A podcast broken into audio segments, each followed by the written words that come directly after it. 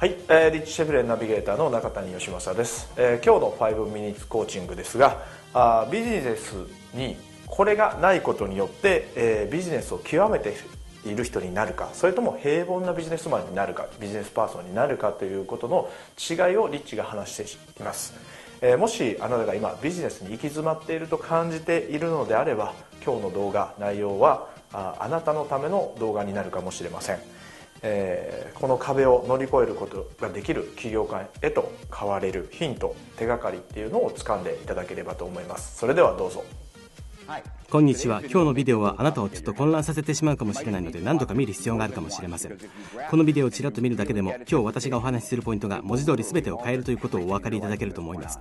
今日はあなたとあなたが設定するゴールについて目から鱗が落ちるようなお話をしたいと思います。まずはこの意見を考えてみてください。あなたの行動はあなたが抱えている問題と完全に相関関係にあるんです。もう一度言いますよ。あなたの行動はあなたが抱えている問題と完全に相関関係にあるのです。つまり今現在あなたの世界で起こっている出来事はあなたの行動やその行動の結果を反映しているのです。私の世界で起こっている出来事は私の行動やその行動の結果を反映しています。重要なポイントはここです。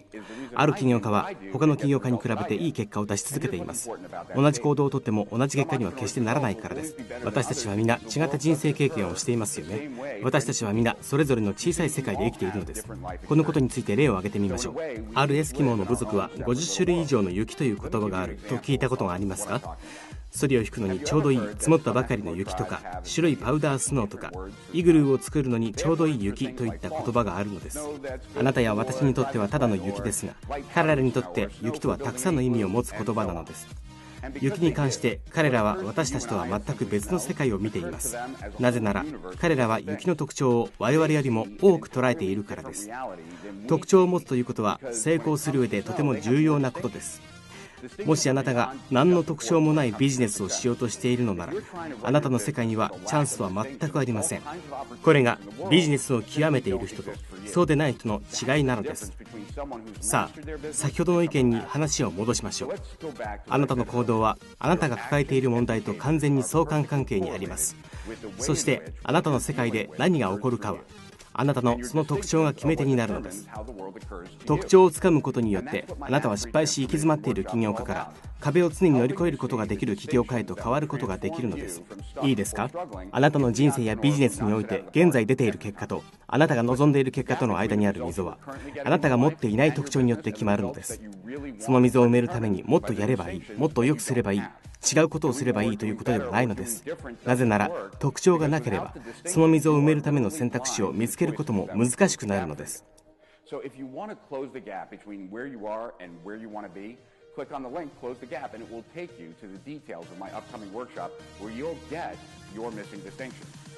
それではまた別のビデオでお会いしましょう。大きな利益とその向こう側へ、リッチ・シェフレンでした。はい、えー、いかがでしたでしょうか？あ他社と比べてあなたのビジネスの提案提案というのはですね見込み客にとって有意義なものになっているでしょうか？あなたのビジネスの特徴は何？っていう質問でしたね、えー、それがなければあなたが寝ずにですね一生懸命24時間体制365日働いてもですねなかなか平凡な結果しか求め、えー、あなたが求めてるですね結果っていうのはなかなか出ない可能性があります。例えばあるピザ屋さんがですね、え冬の寒い時ですね注文から1時間以上経って冷たくなったピザを届けてる時代があった時にですねたった30分で熱々のピザを届けますよという特徴を出しました。これ有名な話ですよね。でそういったあお客さんが受け入れてくれるような特徴というのをビジネスに取り入れていることによってですねえー、あなたのビジネスにレバレッジが効いてですねどんどんどんどん注文が入るようになるということです、